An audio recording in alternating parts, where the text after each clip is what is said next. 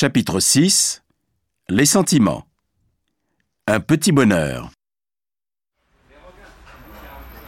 Qu'est-ce que c'est ce livre? Un roman magnifique, La promesse de l'aube. Ce sont les souvenirs d'un aviateur pendant la guerre. Il adore sa mère et il est prêt à tout pour devenir un homme correspondant aux ambitions maternelles. Mais cet amour partagé, souvent excessif, est parfois mêlé de honte. Gary montre aussi sa haine de la bêtise et de la guerre.